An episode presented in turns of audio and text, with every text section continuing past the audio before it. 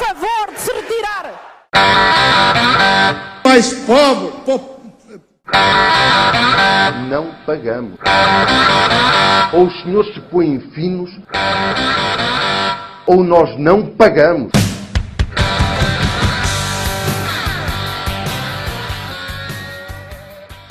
Sejam bem-vindos a mais um episódio de Café com Cheirinho. E hoje entram no balcão eh, os convidados do costume, Clara Fonseca Borges, Afonso Estrela, Tomás Costa e Miguel Partidário. Mas hoje junta-se a nós também para pedir um Café com Cheirinho, um dos políticos mais eh, controversos, mais polémicos da sociedade portuguesa, mas exatamente, e como estamos a falar agora, antes de começarmos a gravar, por ser um defensor aguerrido das suas causas e tem este aspecto positivo. É um dos políticos a quem as pessoas, independentemente das suas opiniões, não ficam indiferentes. Muito bem-vindo, Sr. Eurodeputado Nuno Melo. Eh, É um prazer tê-lo aqui connosco e vamos então ao Muito debate. Bem-vindo. Muito obrigado pelo Começo. convite. Vamos lá ver se agra- altura, nós é se não me que- fazem nós é muitas que agradecemos a sua presença aqui. Vou começar, vou abrir as honras à casa. Boa noite a todos os nossos ouvintes. Boa noite, boa tarde, bom dia, quando nos estiverem a ouvir. E hum, eh, vou explicar aqui ao Nuno a nossa primeira dinâmica, que é o preferias, que são assim umas perguntas mais viradas para o humor e também para situações hipotéticas que não acontecem a cada pessoa interveniente no podcast. A primeira é para si, porque é o convidado especial de hoje, que é exatamente se tivesse de fazer uma viagem eh, e visita guiada a Bruxelas, daquelas com tudo incluído, jantares, passeios, museus, ahm, preferia levar consigo Mamadou Ba ou João Quadros? Mamadou, de longe. Quer justificar? Não, acho que a conversa ia ter mais conteúdo. Ok. ok, seguimos, à, seguimos à próxima. Miguel, preferias ficar para sempre preso no Mar do Norte, constantemente cambaleante e enjoado, ou ficar preso num 86 alternativo como Sérgio a ver o Freitas ganhar em loop? Ah! Tens que só dar uma ressalva de quem é que era o, o Sérgio. Freitas a ganhar em loop. É verdade, o, exato, explica quem era o Sérgio. É porque eu, eh, eu fiz uma série eh, chamada 1986, eh, cujo principal mote era ehm, a vida dos, dos jovens na época a, a lidarem com a- o combate eleitoral que foi na altura a segunda volta entre o Mário Soares e o Freitas do Amaral. E epá, mas o Freitas, o, o Freitas do Amaral, eh, se calhar até, e se me permite aqui a provocação, para desgosto de alguns eh, militantes do CDS, eh, era muito pouco Partido Popular. E portanto eu não me importo de, de ter o Freitas do Amaral a ganhar a presidência da República. Claro que preferia outros presidentes, mas era uma pessoa elevada e que elevava a democracia. Eu, eu gosto muito do Freitas do Amaral. Aliás, era visita de casa, portanto não, não posso dizer o contrário, senão os meus avós batem. Ahm, Tomás, Eu, minha cara. ahm, tu preferias ser um, um bom presidente de junta, ma- mas só isso? Ou um primeiro-ministro super mediático, mas em casa ser aquele tio desequilibrado, sempre com a mesma cassete e de charuto cubano na mão? E ter de viver com esse fardo, obviamente. Bem, o fardo de eu ser um tio, um tio chato e de charuto na mão, é esse o meu fardo? É que eu acho, É é, que eu acho mais ou menos Não é que ele tens agora esteja muito razão. diferente, não é? Mas, Tens razão. mas, mas não, se calhar um humilde presidente de junta, claro, porque não? É um desafio. É? E não gostei do só isso, claro. Não gostei do só isso. Presidente de junta pode fazer muita coisa. Pronto, desculpa, desculpa. Pode fazer muita coisa. Pronto, é Optava verdade, por um é presidente de junta, assim. Afonso, Bonjour. tu preferias casar com alguém politizado, culto e super intelectual, mas feinho que nem um bote? Ou casar com uma pessoa com aquele padrão de beleza com que sonhas, mas coitadinho, a única cultura que tem é a mesma discografia da Lady Gaga? Epá, ó Afonso, depois da tua futilidade com o primeiro episódio e com o cabelo, tens aqui uma oportunidade de te Exatamente. redimir. De, exato, de, de luxo, E assim, de luxo. para quem não sabe, eu tenho ascendente e lua em escorpião. O que torna esta pergunta muito difícil de responder. com uma pasta. Eu, eu revirei os olhos daqui até 1986. Opa, não, mas em primeiro lugar, eu quero dizer que a discografia da Lady Gaga não é incultura para mim. Queria deixar isso muito em cima da mesa. Pois é, é terrível Ah, realmente Não, mas eu aquilo. prefiro, prefiro estar com alguém politizado, malta. Vou, vou de facto aqui virar um bocado a mesa depois do, da minha futilidade com o cabelo. E, epá, e direi que, que escolho a primeira. Muito bem. Eu acho que safaste muito bem. Agora eu vou passar a bola ao Tomás, até porque temos aqui temas recheadíssimos para Exatamente, hoje, que o nosso convidado certamente estará ansioso de exatamente, debater. exatamente. já, já, já os estamos a habituar. Então, eh, para o nosso primeiro tema de hoje, ehm, este primeiro tema remete-nos ao referendo de 2016, onde os cidadãos britânicos optaram pela saída da União Europeia, numa campanha marcada pela desinformação, pelo assassinato também da deputada trabalhista Joe Cox, e depois de sucessivas tentativas falhadas por Theresa May em, eh, em acordar os detalhes do acordo, foi já com Boris Johnson, Primeiro-Ministro, que assistimos a um acordo oficial entre a União Europeia e o, e o Reino Unido. A 31 de janeiro de 2020 ocorreu a saída formal do Reino Unido da União Europeia, após três anos e meio do referendo do Brexit. Na mais recente polémica, a União Europeia acusa o Reino Unido de estar de novo a violar o chamado Protocolo da Irlanda do Norte, incluído no acordo do Brexit, ao decidir unilateralmente prolongar por seis meses o apelidado Estado de Graça na fronteira norte-irlandesa e, com isso, manter até outubro a isenção de controlos a diversos produtos oriundos da Grã-Bretanha para a ilha da Irlanda. Posto isto e começando, talvez pelo nosso convidado, perguntava quais são os desafios da União Europeia nesta era do pós-Brexit e como é que se manterá a União Europeia unida e coesa em torno de um projeto comum com estes crescentes movimentos nacionalistas e extremamente identitários em crescendo por toda a Europa. Bom, eu acho que com muita, com muita dificuldade. A União Europeia manifestamente não está a aprender com os erros. Eu vivi um bocadinho dessa da intensidade da discussão entre os Brexiteer e os, e, e- os Remain na, no Parlamento Europeu, porque os conservadores dividiram-se literalmente ao meio.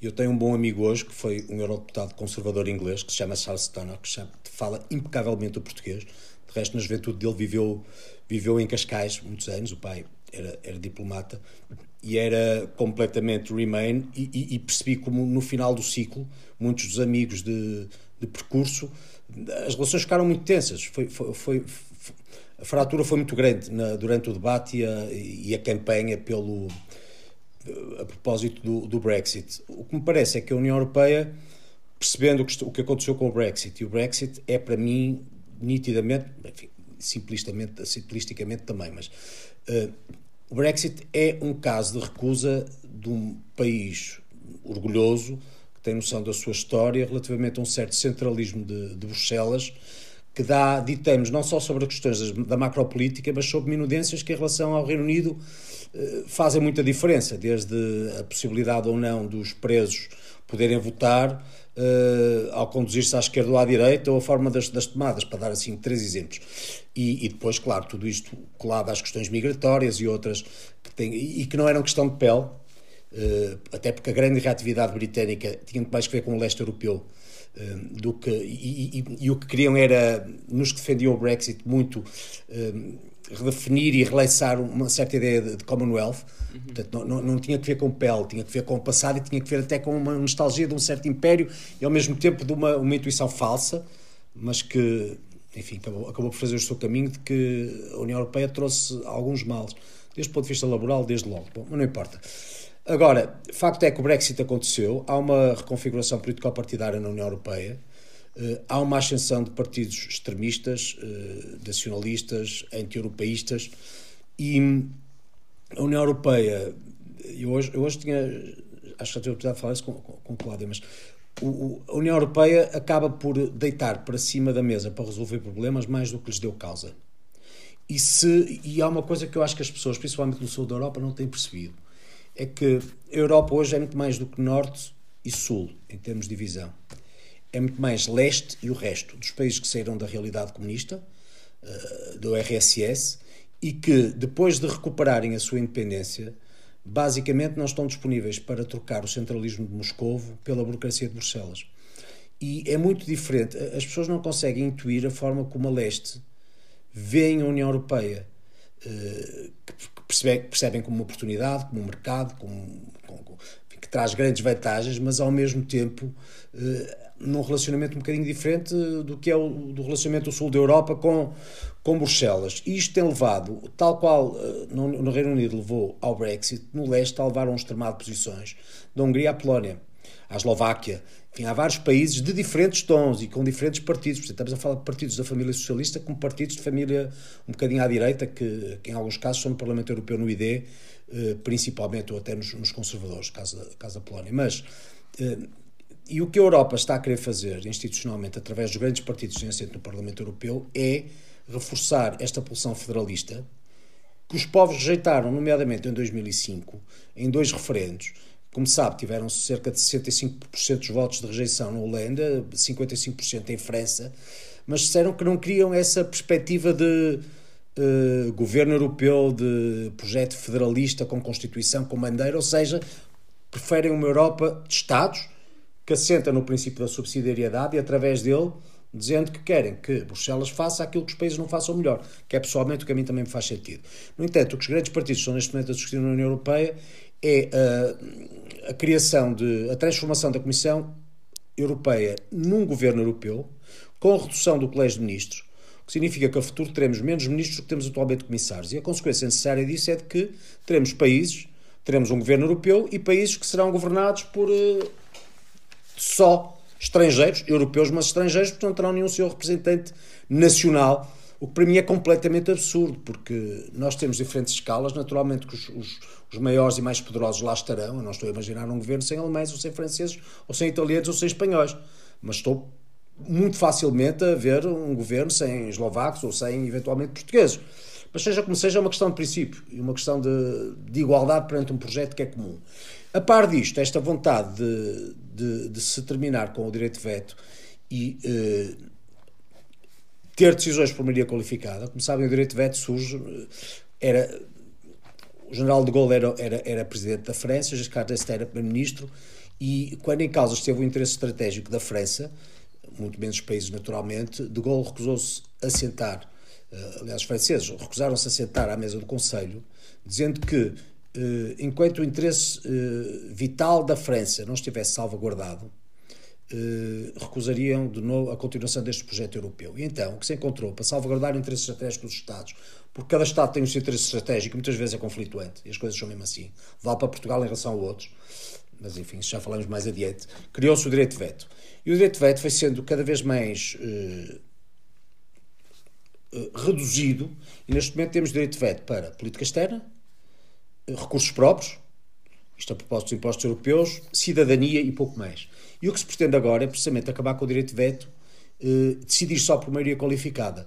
Ora, um governo europeu que pode ter ministros, que pode não ter ministros de alguns países, ao mesmo tempo que se acaba com o direito de veto e através da maioria qualificada eh, um país deixa de poder fazer valer o seu interesse estratégico, que, por exemplo, no caso português, pode ter que ver com lusofonia, pode ter que ver com as relações com o Brasil, com a África, Sim, mas, isso mas do falar ponto vista, mas do ponto de vista Ou, prático, o direito, o- a maioria qualificada vem para resolver o problema de haver governos na Europa que estão a ser eh, governados de uma forma anti-europeísta e antidemocrática eh, em algumas situações, como é exatamente o caso da Hungria que estava a falar, e que acabam por pôr em causa também o próprio desenvolvimento numa lógica hum, comum e europeia eh, de, de outros países. Quando existe uma maioria, existe um consenso, mas existe um país, por ser antidemocrático e anti-europeísta, a quebrar esse consenso numa lógica de boicote.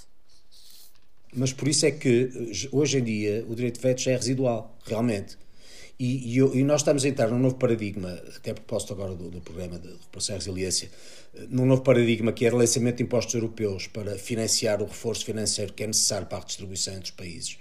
Isso implica a criação de uma máquina tributária em Bruxelas, contra a qual eu estou, devo dizer. Uh, mas que, a partir do momento em que decida por maioria qualificada, hoje pode estar a tratar dos impostos sobre o digital, os impostos sobre o, o ambiente e, eventualmente, as transações financeiras. Mas aberto o precedente e criada a máquina tributária, nós sabemos como é que o fisco age, sabemos como começa e sabemos onde é que acaba normalmente. E, portanto, para mim não é irrelevante ter uma máquina tributária. Para, mim, para começar, sou contra uma máquina tributária em Bruxelas, mas ter uma máquina tributária em Bruxelas que lance impostos na base da maioria qualificada. Até porque eu tenho como certo várias coisas. Em primeiro lugar, que o mesmo imposto não afeta diretamente, não afeta, não afeta da mesma forma os cidadãos ou as empresas de todos os países.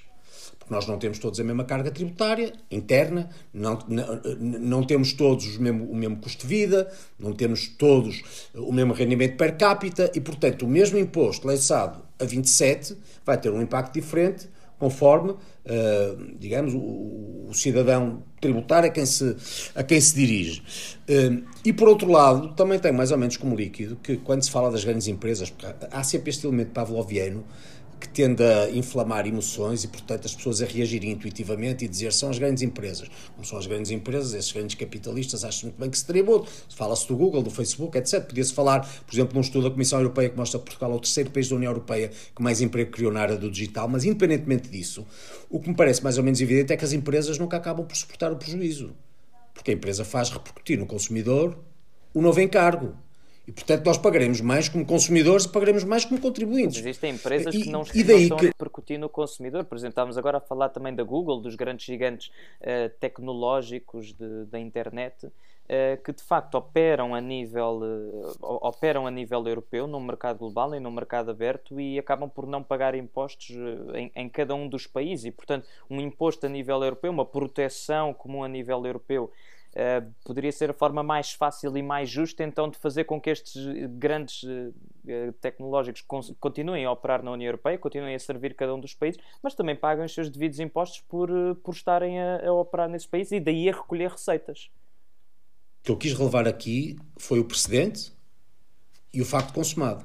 Ou seja, sob pretexto hoje da Google, do Facebook, etc., criar-se uma máquina tributária, lançarem-se estes impostos, mas acabar-se com o direito de veto, que hoje, em relação aos recursos próprios, existe, não tem decisão por maioria qualificada, tem que ser por unanimidade, e hoje para amanhã, tendo em conta, como é evidente, nós somos 10 milhões e 500 milhões, deixa de contar para o campeonato, não, não, não, não vale nada. Eu, se fosse alemão ou, ou francês, era seguramente federalista. Mas eu quis lhe dar dois exemplos, um na política externa e outro nos recursos próprios, aqueles sobre os quais incide uh, o direito de veto neste momento.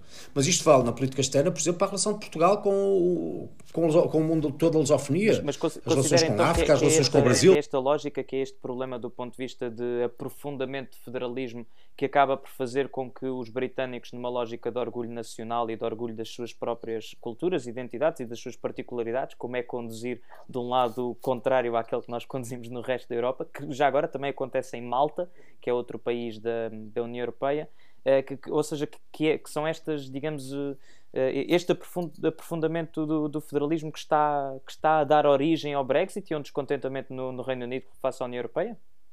Que já, agora, que já agora não é no Reino Unido num todo, porque, porque a Escócia, por exemplo, que é, é tudo muito, muitíssimo europeísta.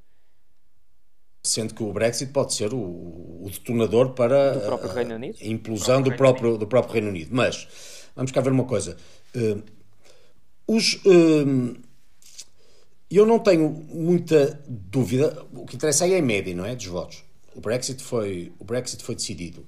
Mas os britânicos, eu, eu, eu não dou de barato que seja apenas por uma razão mais ou menos exótica que decidem o Brexit. Decidem o Brexit num convencimento íntimo de que eh, as coisas eh, não estavam a correr bem. Uh, e, e, na base de muitos equívocos. Não é? Eu recordo alguns exemplos que me dava. muitos equívocos, de uma grande e campanha de informação e de, e de engano. também que foi montada à volta do Brexit juntamente com outros movimentos ao, uh, juntando aos Bolsonaro. Aos Sim, totalmente Bolsonaro, pela ignorância, do... porque depois houve, houve sondagens nos dias a sim, seguir sim. A, a, demonstrar, à medida que se começava então a aprofundar mais, oh meu Deus, e agora o que vem aqui, com os as mercados em queda, as pessoas a, a demonstrarem um arrependimento de terem votado de uma determinada maneira e de algumas pessoas não terem conseguido ir claro, votar. E mesmo no pós-referendo isso aconteceu. Eu não tenho isso como líquido.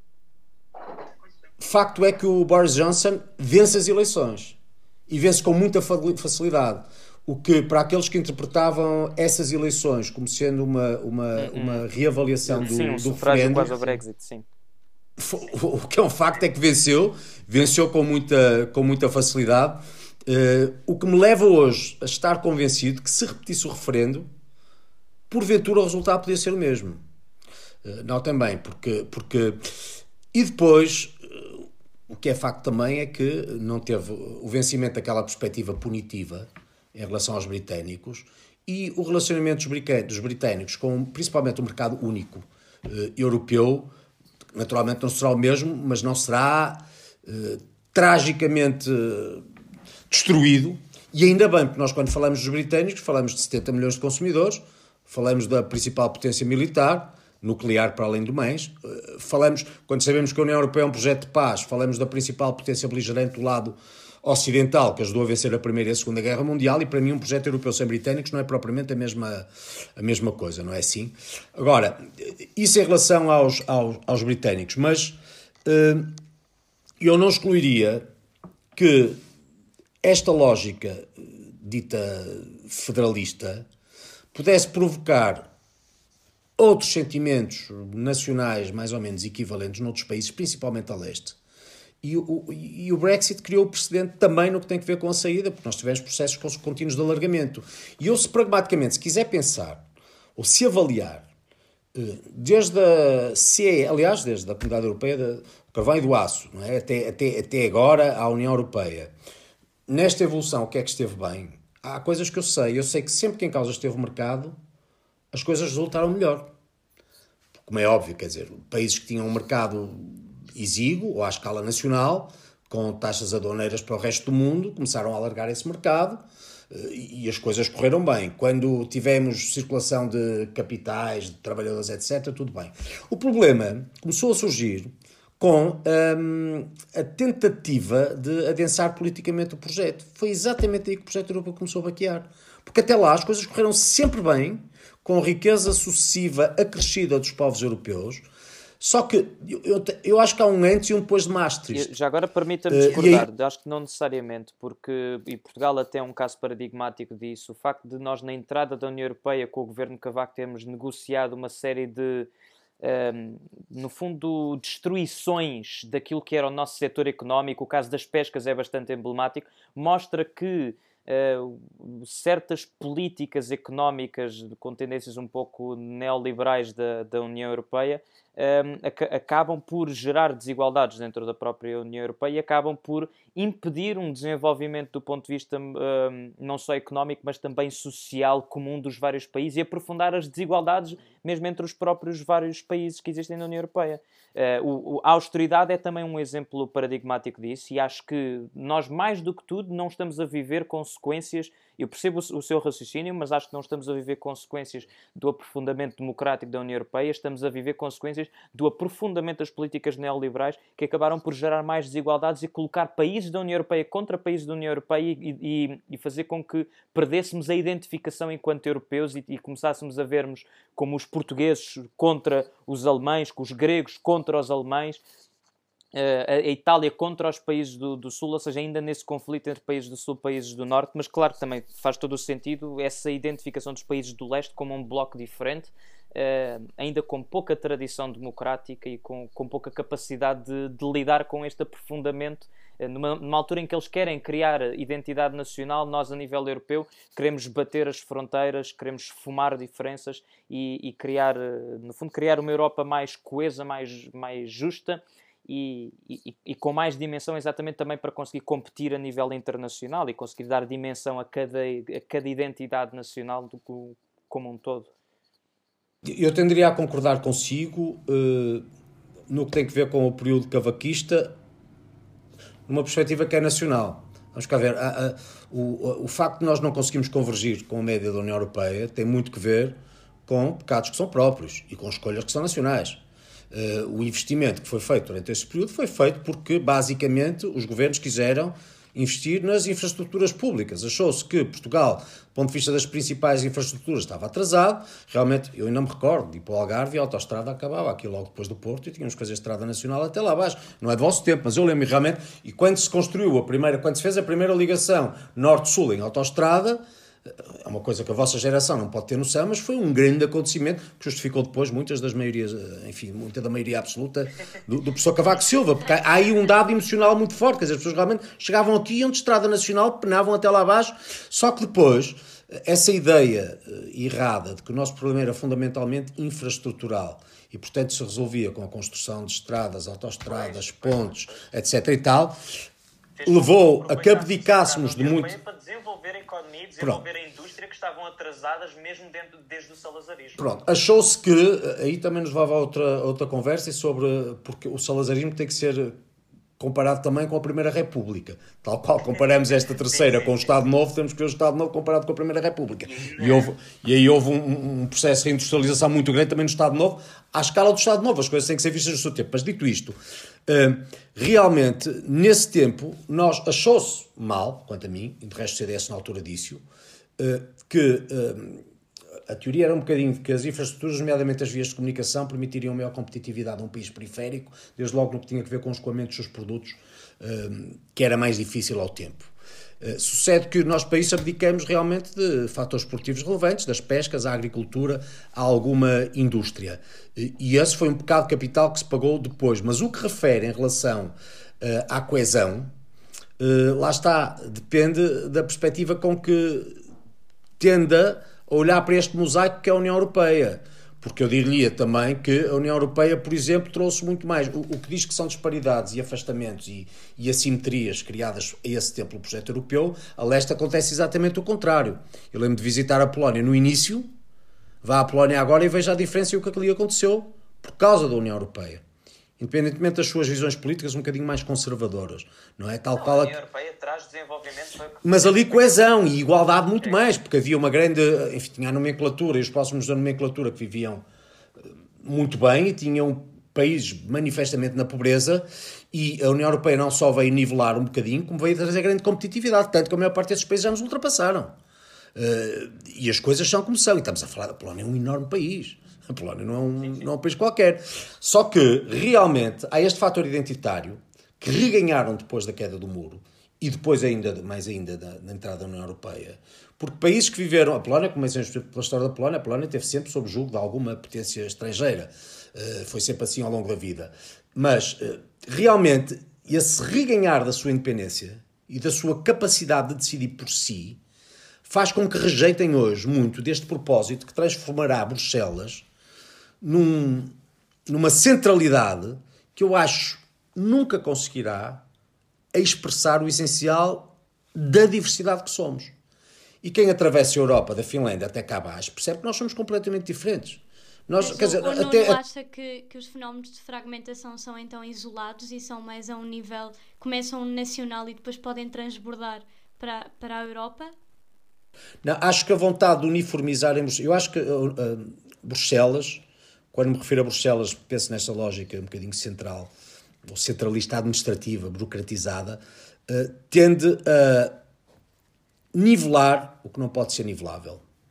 Porque há tradições, hábitos, culturas, formas de viver, de sentir que são muito diferentes a 27. E é muito difícil encontrar fórmulas que sejam que permitam padronizar esta diversidade.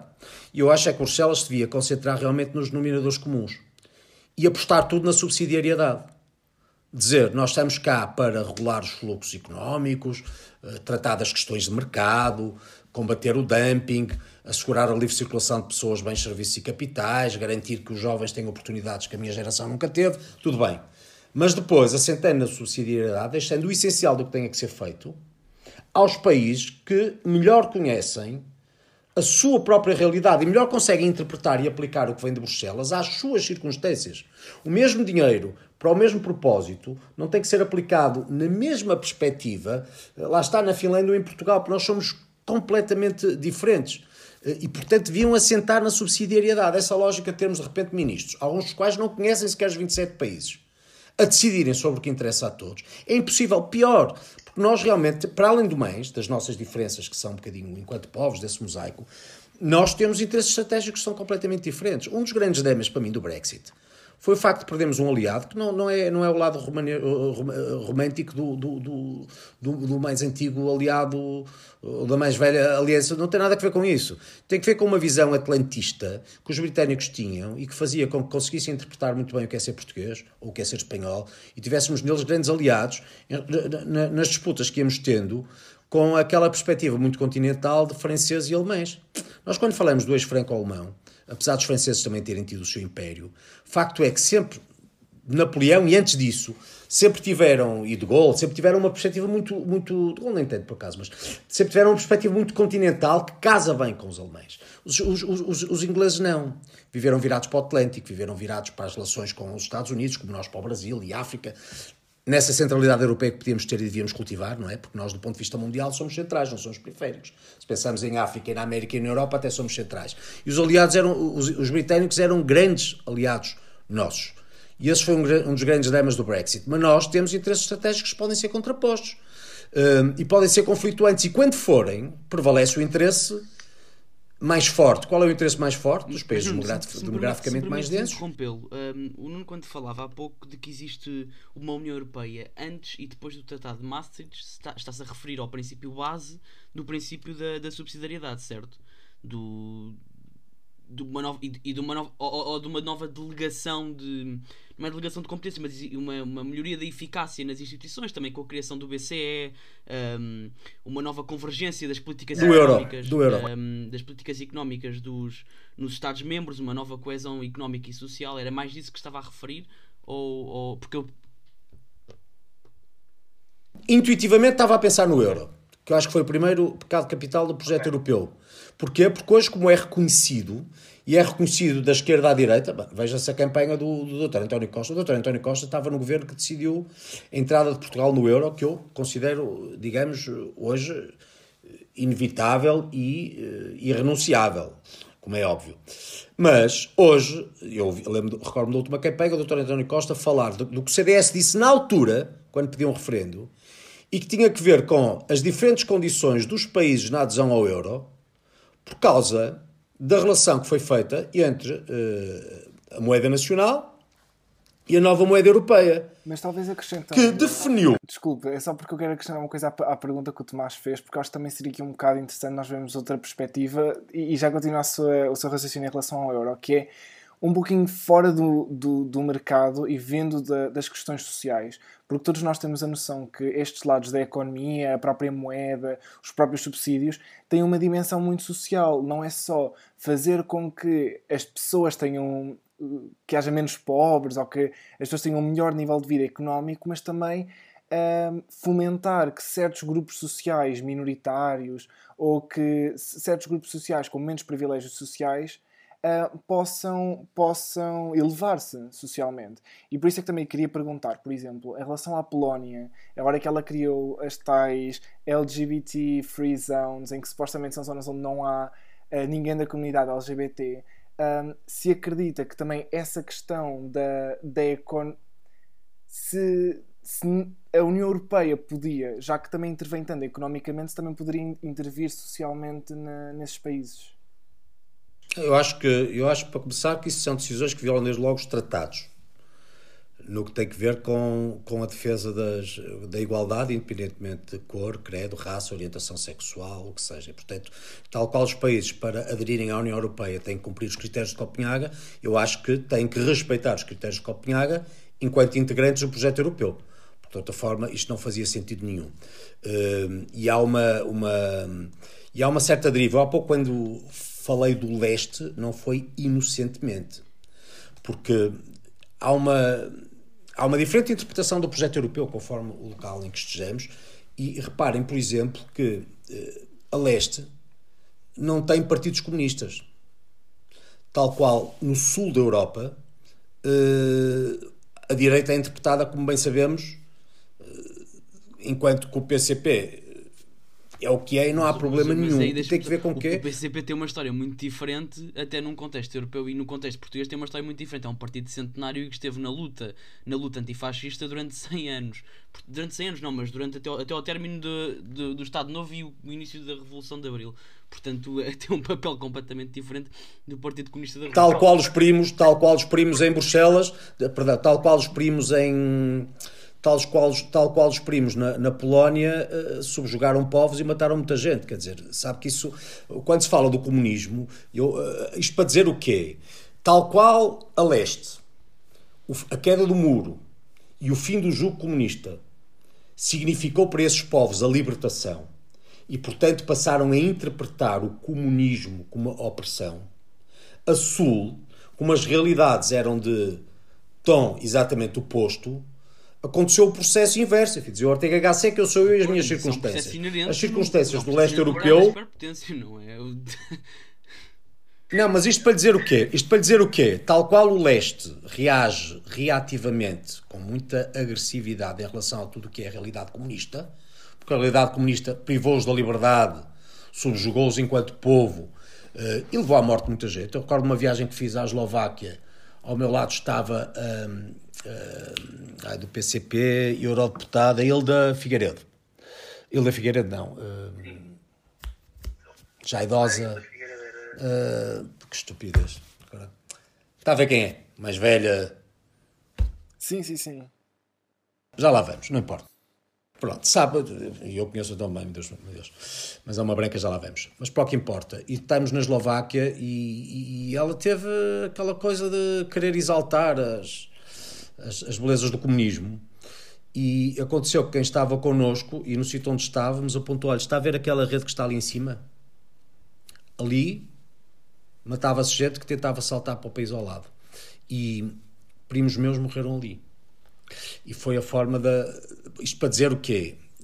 Que tudo tem que ver, lá está, eu e as minhas circunstâncias. E a leste, o comunismo é associado justamente à opressão. No sul da Europa, porque os regimes totalitários foram normalmente de- à direita, aconteceu, no caso português e noutros, mas principalmente no caso português, que ah, a estigmatização acontecesse, acontecesse com maior facilidade à direita e a contemporização fosse muito maior em relação à esquerda. E é por isso que hoje eu tenho como líquido que não é a mesma coisa ser direita ou esquerda em Portugal. Peço imensa desculpa, é o que eu acho. Sou um deputado de direita, vivo a minha realidade, tenho muitos amigos de esquerda, mas o ponto não é esse, é, é- é o que eu acho. E portanto, isto para dizer o quê? Que nós temos que saber ler a história, perceber essas diferenças e nessas diferenças também compreender que a padronização desde Bruxelas é muito difícil. Porque nós não pensamos da mesma forma.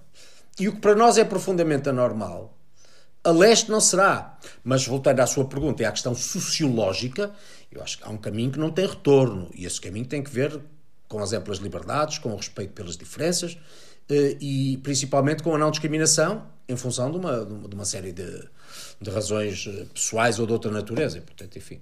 Mas isso, por isso é que a União Europeia está atenta, mas tem que estar atenta à direita e tem que estar atenta à Há esquerda. um problema de cegueira ideológica tanto na esquerda. Estava a falar de- dessa questão do PCP e existe um problema de cegueira ideológica tanto à esquerda como à direita, de, de uma pessoa de direita co- eh, ser constantemente responsabilizada pelos crimes dos fa- do fascismo e do nazismo e de uma pessoa de esquerda ter de ser responsabilizada pelos crimes do comunismo. E mesmo às vezes, eh, nós tivemos em em Portugal, no Partido Comunista, muitas pessoas que foram fervorosos eh, lutadores pela democracia e, e que depois, sabendo daquilo que estava a acontecer, daquilo que, que, que, pronto, que acabou por se revelar com a queda do Muro de Berlim eh, na União Soviética, também acabaram por eh, compreender, certo, ok, então não me revejo de todo na União Soviética, mas isso não, não significa que, que, que não se revejam nos princípios do marxismo, que não se revejam nos, naqueles princípios de uma sociedade comunista e também n- nem todos, até quero confiar que, embora não tenha nenhum amigo nacionalista, não,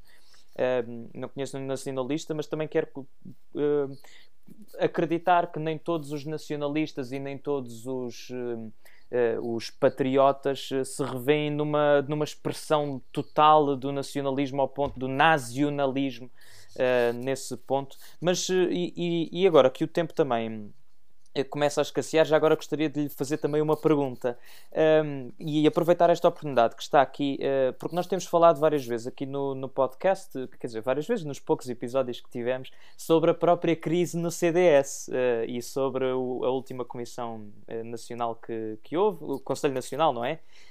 Um, e- e- e queria aproveitar esta oportunidade para lhe perguntar como é que interpreta o futuro do CDS numa situação, eh, inclusive, em que a Iniciativa Liberal e o Chega, de acordo com alguns analistas políticos, vieram esvaziar o CDS. Acha que ainda existe um espaço para o CDS ou, ou poderá ser um partido que, que, que se calhar não, não, tem, não tem tanto futuro?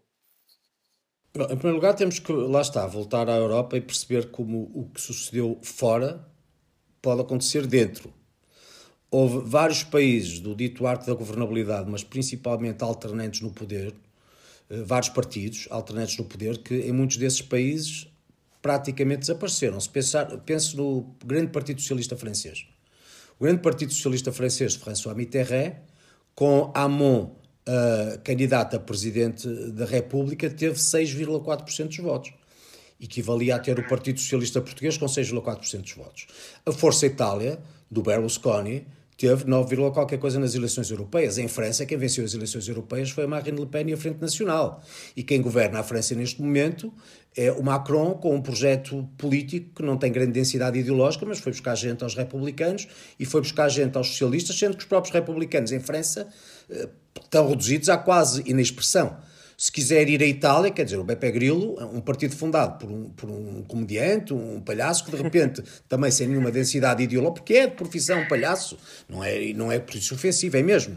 Uh, um comediante de profissão, mas sem nenhuma densidade ideológica, de repente ganha autarquias de referência na França e ascende com grande representatividade uh, ao poder. Se formos à, à Grécia, o PASOK, o grande partido pan-socialista helénico, uh, desapareceu a favor do Siriza. E estamos a falar do, do, do, partido que alternou o poder com a nova democracia durante décadas. Uh, em Espanha, em Espanha houve uma fragmentação, uma, que é o país que eu diria aqui mais uh, comparável uh, em termos de circunstâncias. qual é a grande desgraça da direita? Principalmente a Sul. A direita começa a perder quando se fragmenta. A grande a grande lucidez de pessoas como o Aznar ou o Sarkozy foi juntarem essas diferentes parcelas, umas maiores, outras menores, criarem um grande protagonista de centro-direita e com isso começarem a ganhar eleições. Em França, em Espanha, a partir do momento em que surgem os cidadãos primeiro e depois o Vox, a direita fragmentou-se e com isso deu grande vantagem à esquerda. Sendo que o Podemos, por outro lado, é um partido que quase fez perigar o PSOE. O PSOE acabou por ganhar eleições, mas o Pedro Sanches é pensar-se no que era o Pedro Sanches antes das eleições que venceu. E como estava na tumba, a política também é esse lado dinâmico. Em Portugal, a reconfiguração político-partidária, que nós temos que saber ler, aconteceu primeiro com o surgimento do Bloco de Esquerda, há muitos anos atrás, as pessoas esquecem-se, o Bloco de Esquerda começou com um deputado, e daí transformou-se no que hoje é, eh, mas era muito difícil naquela área política pensar-se num partido que competisse com o PC em certa medida com o PS e se ingrasse, mas se ingrou. E agora com o surgimento da iniciativa liberal e do uh, Chega. Bom, isto para dizer o quê? Nós pragmaticamente temos que perceber que os tempos são muito difíceis. E quem achar que a vida uh, do CDS é equivalente ao que era antes, não é porque estes dois partidos que eu refiro têm neste momento representação parlamentar. E uma coisa é disputar um espaço político com partidos que surgem, mas não estão no Parlamento. Outra coisa são partidos que estão no Parlamento, têm acesso mediático aos telejornais todos os dias e, para além do mais, acabam por ter líderes com uma, uma mensagem um bocadinho mais eh, ao gosto popularucho, que capta mais a atenção e que com isso eventualmente capitaliza alguns votos. Mas o que eu digo é o seguinte: o CDS tem que acreditar que o que representa outros não conseguem sequer substituir. E que, desde logo, partidos como Chega e a Iniciativa Liberal, eu pergunto o que é que o Chega a Iniciativa Liberal tem que o CDS não teve já. E, principalmente, o CDS é um partido que surge a fundar a democracia portuguesa, é um partido que é forjado nas urnas, é um partido que tem expressão autárquica de norte a sul, dirigentes de norte a sul e ilhas, naturalmente, um grupo parlamentar sempre de excelência, inclusivamente nos tempos do táxi, aqueles quatro deputados eram quatro deputados extraordinários. Tem uma delegação no Parlamento Europeu e o país interpreta o CDS através de vários protagonistas em diferentes áreas. Se perguntarmos o que é o Chega, o Chega é o André Ventura. Sair à rua a perguntar o que é o Chega, para além do André Ventura, duvido que 99% da população sabe então, um bocadinho mais do que isso. Nuno, a mesma coisa vale para a iniciativa liberal. Só para perceber aqui uma coisa. O Nuno disse o que é que o Chega tem que o CDS já não teve. Também falando de iniciativa liberal. O que é que. Está a pensar no extremismo. A fazer a pergunta justamente. Está a pensar no extremismo e está com isso a querer interpretar que o CDS. Não, e eu digo-lhe porquê. Qual as semelhanças então não, eu explico. Eu exatamente dizer isso. E eu ia dizer, porque o problema não está nos temas o problema está na forma como eles são tratados. Muito do que chega hoje, em termos temáticos, trata, não deixou já de ser tratado pelo CDS. Por exemplo, o CDS chamou a atenção no tempo do Paulo Portas. O, tempo, o, o Paulo Portas teve uma, uma virtude muito grande para mim, para além do crescimento. Foi uma agregação da direita. Em momentos muito difíceis também. e disso, mas o, o, o Paulo Portas identificou temas com os quais sociologicamente Portugal se sentia, ou sociologicamente parte de Portugal se sentia ligado e dizer eu vou investir aqui porque eu não tenho que falar para o universo nacional. Nós temos um determinado, uma determinada percentagem de pessoas que nos ouvem, que nós podemos representar e temos que falar para essas pessoas. Não, não queremos ser o tal catch-all party. Então, o Portas também se recorda as questões relacionadas com a segurança, com os antigos combatentes, com o rendimento mínimo, com os pensionistas, com, com, com a, a, as crises de autoridade. Tudo isso foram temas que o Paulo trouxe. Ter, ter havido o caso dos submarinos. Da corrupção. Os, os, sim, mas aí também podemos, podemos ir à vontade, sabe porquê? Porque Paulo Portas nunca foi sequer arguído na, na, história dos submarinos, o Sócrates é. E portanto, quando eu vejo colocarem, por exemplo, o Sócrates no mesmo plano, eu acho uma iniquidade, porque se nós respeitamos minimamente os segredos, se respeitamos minimamente o Estado de Direito, isto tem que valer para a Polónia como vale para Portugal, o facto é que eu sei que Paulo Portas não foi sequer constituído arguído. Em compensação, há muita gente que foi constituída arguída e é, e ninguém vem com essa conversa. E portanto, o Portas, se alguém tem alguma coisa que dizer do Portas a esse propósito, opa, participa às autoridades, que diga que faça qualquer coisa. O que eu acho uma indignidade é em relação a uma pessoa que de facto não foi sequer constituída arguída, virem com essa. Com esse lugar comum, acho uma coisa um bocadinho estranha, porque então não acreditamos no Estado de Direito. Mas dito isto, voltando aos temas, por exemplo, quando falávamos do rendimento mínimo, o Ventura fala do rendimento mínimo. A questão é que nós falávamos de forma que era justa do ponto de vista político e social. Ou seja, havia e há excessos na utilização do rendimento mínimo, pessoas que o recebem e não deviam receber, num país que não tem grandes recursos e, portanto, não sobrando dinheiro para outros.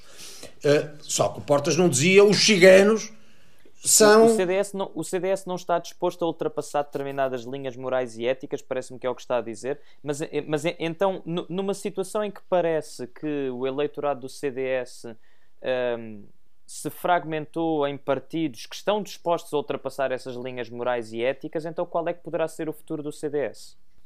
Eu tenho só uma pergunta, Nuno, eu tenho só uma pergunta que tem a ver com isto, que, é, que vai de acordo que é, eu tenho, eu tenho lido muito sobre, sobre esta crise e já li que uh, se o Ventura fosse de esquerda até lá ia, ou se o Ventura fosse de centro-direita ou centro-esquerda até lá ia, e o que eu pergunto é, uh, será que o CDS, para conseguir voltar a, a um, um a um patamar mais elevado, se, se tem de ir encontro a, a, partidos como o Chega, que é um, um bocado o que o Miguel está a perguntar em termos ideológicos, pode vir a colar?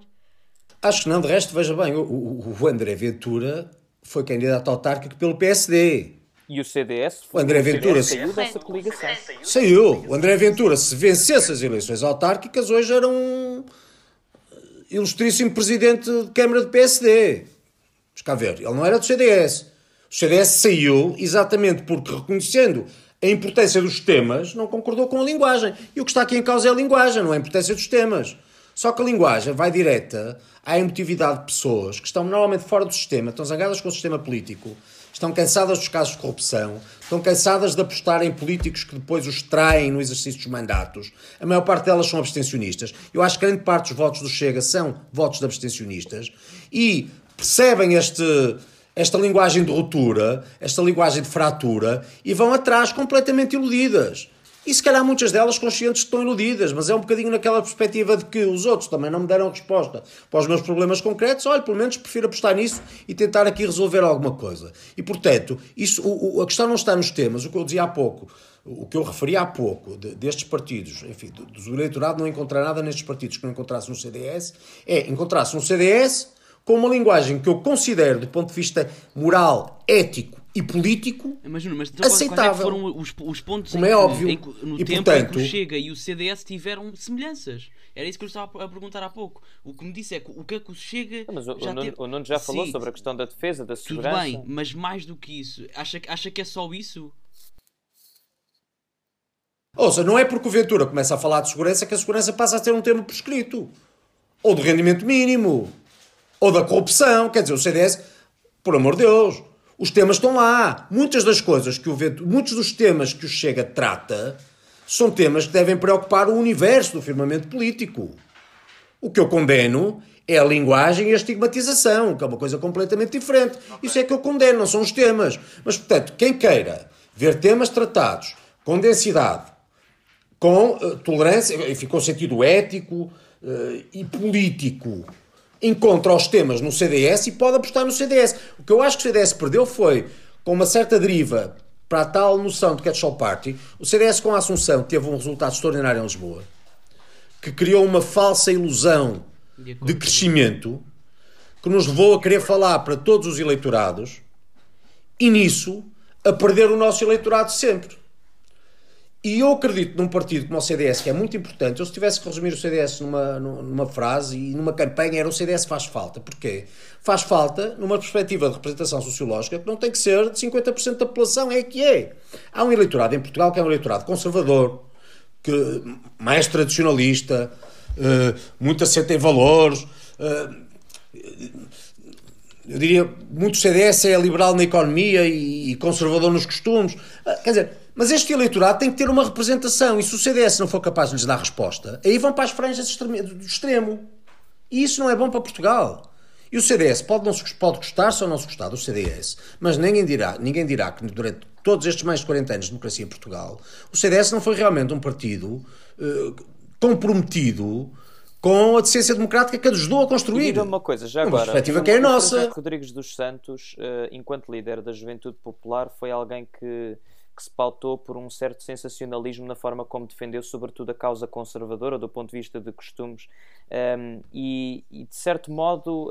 che- Chegava a haver algum zoom zoom político antes do, do surgimento do André Ventura que o próprio Rodrigues dos Santos poderia ser o nosso fenómeno Portugal, em Portugal de uma extrema-direita populista.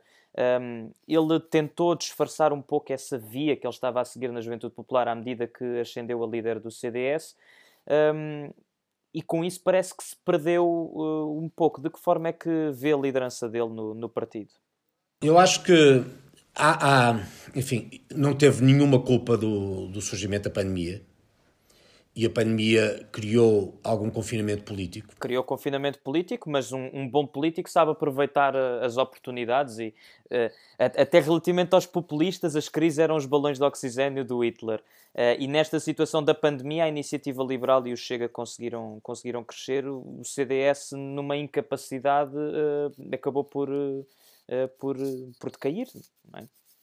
Eu, eu não diria, enfim, eu não, eu não compararia o, período, o final dos anos 20, aliás, desde o final da Primeira Guerra até à ascensão do, do, do nacionalsocialismo na Alemanha, há, há causas sociológicas tão relevantes que são dificilmente transponíveis para outro, para outro eh, plano, sendo que é, é bom eu- lembrar... percebo, eu aqui o Hitler começa um por vencer a- a batalha da inflação e do emprego. Sobre, sobre esta, sobre Não, esta eu digo isto porque acho populista curiosa- do dos Santos e se ele é o líder que- certo para o CDS que a, nesta fase. que- que a questão é a fragilidade do líder e não do, do próprio partido. Não é a mesma coisa, como eu disse no Congresso. Em Portugal, num partido de direita, está-se no Parlamento ou não está no Parlamento. E, portanto, esta é dupla, dupla realidade. O Francisco Rodrigues Santos nasce para a presidência do CDS quando surge o confinamento, no mesmo momento em que não está na Assembleia da República. Em compensação, eh, o Chega nasce como este fenómeno, em certa medida, mediático, porque é a imprensa que também está a ajudar a fazer o Chega, com o Ventura no Parlamento. E isso faz muita diferença. Eu disse-o no, eu disse no, no, no nosso Congresso. Não é a mesma coisa. Porque, como eu dizia há pouco, não é, é muito mais fácil ser de esquerda do que de direita em Portugal. Significa que, juro, mas é, o que eu, porque é uma, é uma experiência de vida, sabe? Mas, mas, Qualquer desculpa, banalidade. acha que a, que a deputada ah, Cecília Meirelles devia se demitir para dar lugar ao presidente do CDS? Não acho, não acho, mas deixe-me só concluir o raciocínio. Qualquer banalidade à esquerda corre riscos de ser a primeira página na comunicação social. À direita tem que ser um brilharete com quatro flic-flacs à retaguarda para O conseguir PCP um queixa-se bocadinho da da atenção da coisa, que a imprensa. comunicação social não lhes dá E- espaço. Terá razão, mas o Bloco não se queixa, por razões óbvias. Mas, dito isto, o que é que acontece? O Francisco Rodrigues dos Santos, se fosse deputado, sabia que, pelo menos, no noticiário, todos os dias, seria notícia. Está fora do Parlamento, por muito que faça, é muito mais difícil o que diga ser notícia. E de facto resultou confirmado. As Depois, pessoas querem saber o que o presidente E houve- sim, diz. Mas houve é uma ele terceira razão. não diz o suficiente. Há uma terceira razão, que é essa que eu lhe queria trazer. Eh, quando refere, e bem, porque acho lógica essa relação entre um- uma certa tendência na JP e depois a ascensão ao CDS e uma mudança Eu acho que viveu, durante o seu início, de, de grande parte de, de, deste mandato, o Francisco viveu eh, preocupado com as comparações ao Chega e ao Ventura. Ou seja, qualquer coisa que naturalmente nós devíamos dizer, nós não podíamos abandonar estas questões da segurança, dos combatentes, do, do, do, dos pensionistas, da agricultura, tudo aquilo que sempre falamos, das crises de autoridade, muito, uma linguagem. Temas que para o CDS são importantes, como para o PCP são outros e para o PS são outros, cada um de nós tem as suas prioridades, digamos assim. Coisas que nós podíamos dizer, a partir do momento em que eram ditas, quer nas redes sociais, quer na comunicação social, passavam a ser associadas ao Ventura e à direita e dizer isto está a ser dito porque o Ventura não sei o quê, portanto está a querer haver uma, um, uma deslocação mais à direita para, para, para ocupar uma certa franja em que chega a estar. E, é, esse foi o maior equívoco, é o maior equívoco quem não percebe que à esquerda qualquer coisa que o CDS diga hoje, como antes, é sempre uma coisa de extrema-direita. Isto tendo Chega, o mais fácil é dizer, mas estes tipos estão aqui a, a fazer uma colagem ao que Chega disse. Quando o que vê são hoje muitos temas que Chega pega, que o CDS já teve, já tratou, só que o CDS tratou numa perspectiva que é do arco da governabilidade, e ali os temas são discutidos fora do sistema, fora de caixa. E as pessoas que estão descrentes, que estão insatisfeitas, que estão zangadas com o sistema político, dizem, pode é aqui que eu vou pôr as, que eu vou pôr as fichas e depois logo se vê. Entre não votar ou votar ali, logo se vê. Pronto. E depois, o mesmo vale, mas o mesmo vale para a iniciativa liberal. Vá à rua e pergunta o que é a iniciativa. A iniciativa liberal é um fenómeno extraordinário de comunicação. Sim, sim. Quando nenhum partido já apostava nos outdoors, porque diziam que aquilo só servia para gastar dinheiro e não trazia um voto, eles terão certamente um, alguém extraordinário que idealiza e concretiza mensagens políticas, porque são, são, realmente são mensagens que ficam. Não há ninguém que não, que não, que não perceba eu, eu já agora... o que ele vai. Quando tem o, António Costa com hoje, o... hoje tenho uma inquietação para trazer sobre, a, sobre um cartaz da Iniciativa Liberal e se calhar, e, e, peço desculpa por interromper, aproveito esta deixa porque já estamos, eh, já, já estamos num episódio muito longo para passar para as nossas inquietações uh, e peço imensa desculpa por ter interrompido aqui o raciocínio e este debate nada, nada, então, o que é sobre bom, o CDS e estas comparações. Achei interessante este, este receio do Rodrigues dos Santos de ser excessivamente conotado com o Chega, uh, quando na verdade ele, ele chegou primeiro e ele já defendia essas causas. Mas então quem é que quer passar para a sua primeira inquietação? Eu posso passar para assim. Eu vou, se calhar vamos deixar o Nuno para o final para fechar em beleza. Pode ser, sim. Uh, e, e, vamos fazendo assim. Um, a minha inquietação desta semana traz um bocadinho de Estados Unidos, como já é aqui um bocado habitual, mas não tem nada a ver com a política americana. É assim, so... não, não, não.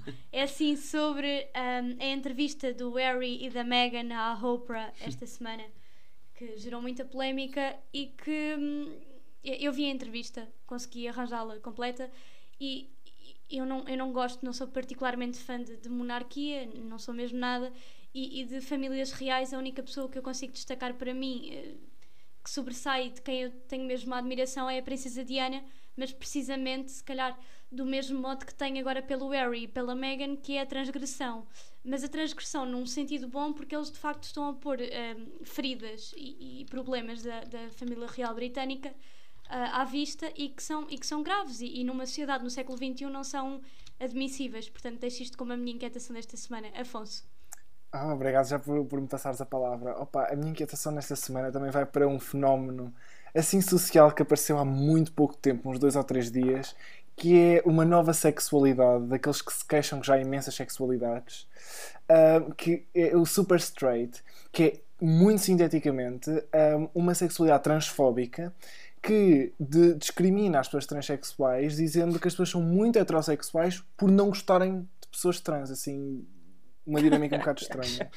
Isso é ridículo. Uh, mas pronto, Tomás. Bem, a minha, bem, e agora é mesmo uma guinada assim que eu mando, mas a minha inquietação desta semana tem a ver com, com a Cristina Ferreira.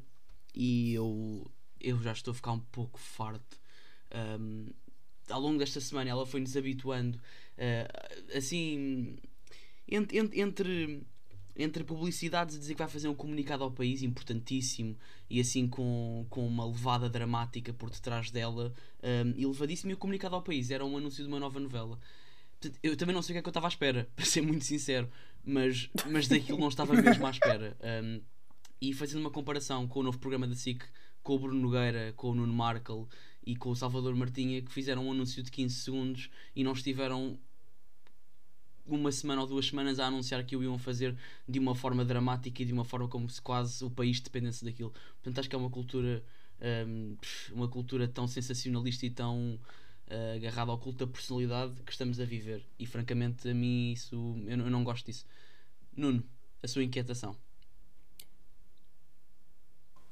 Eu estava a ouvi-lo e estava a recordar que isso aconteceu num país onde um, um, treinador de futebol teve direito a diretos televisivos e, e à visualização do trânsito uh, pá, na segunda circular durante todo o tempo como se fosse o Papa ou, ou um grande dignatário político da, da, da, mais potente nação europeia ou, ou mundial. E portanto, quando as coisas assim são, colocado em perspectiva, isto da Cristina Ferreira é capaz de não ter sido tão grave.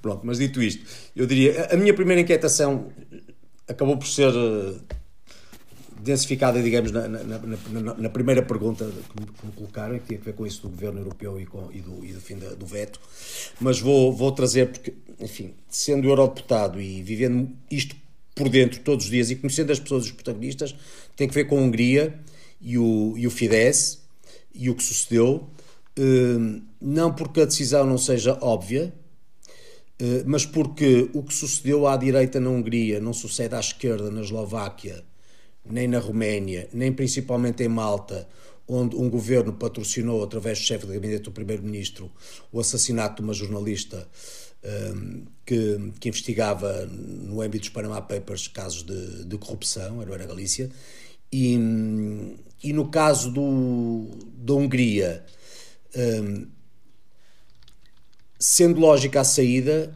o temor de uma certa radicalização que leve a um novo país fora da União Europeia a prazo. Ou seja, temo que o Brexit tenha sido o detonador e que a partir daí tenhamos uma série de uh, réplicas que, que, se não forem bem tratadas do ponto de vista político, poderão pôr em causa o que, no caso da vossa geração, é um dado adquirido de fantásticas realizações eh, ou, melhor, de, fantásticas eh, realidades inevitáveis, porque já cresceram nelas, mas no meu caso é de extraordinárias realizações, porque eu, enfim, o tempo é o que é, nasci ainda nos, no Império e, portanto, vi cair, vi, vi surgir a Revolução, vivi todo esse percurso e,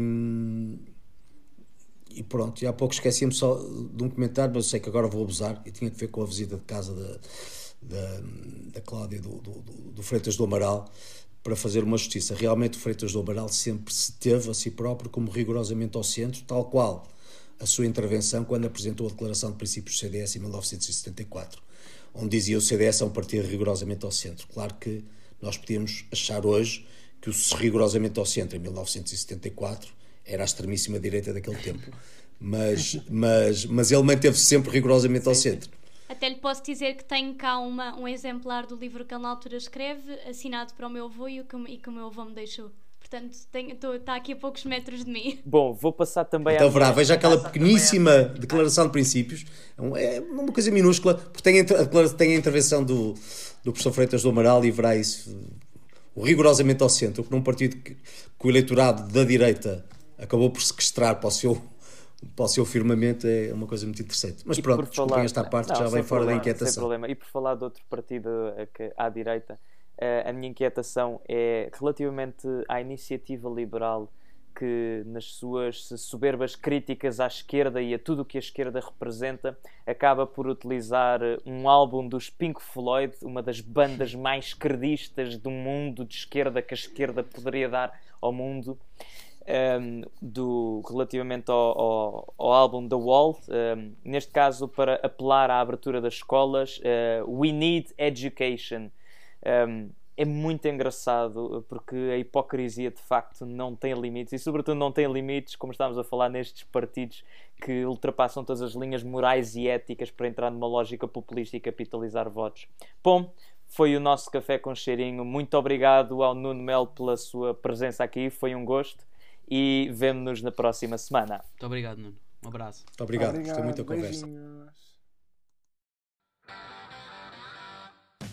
Episódio novo todas as sextas-feiras. Segue-nos no Instagram e no Twitter em Café com Cheirinho e continua a ouvir-nos no SoundCloud, Spotify e Apple Podcasts. Até lá.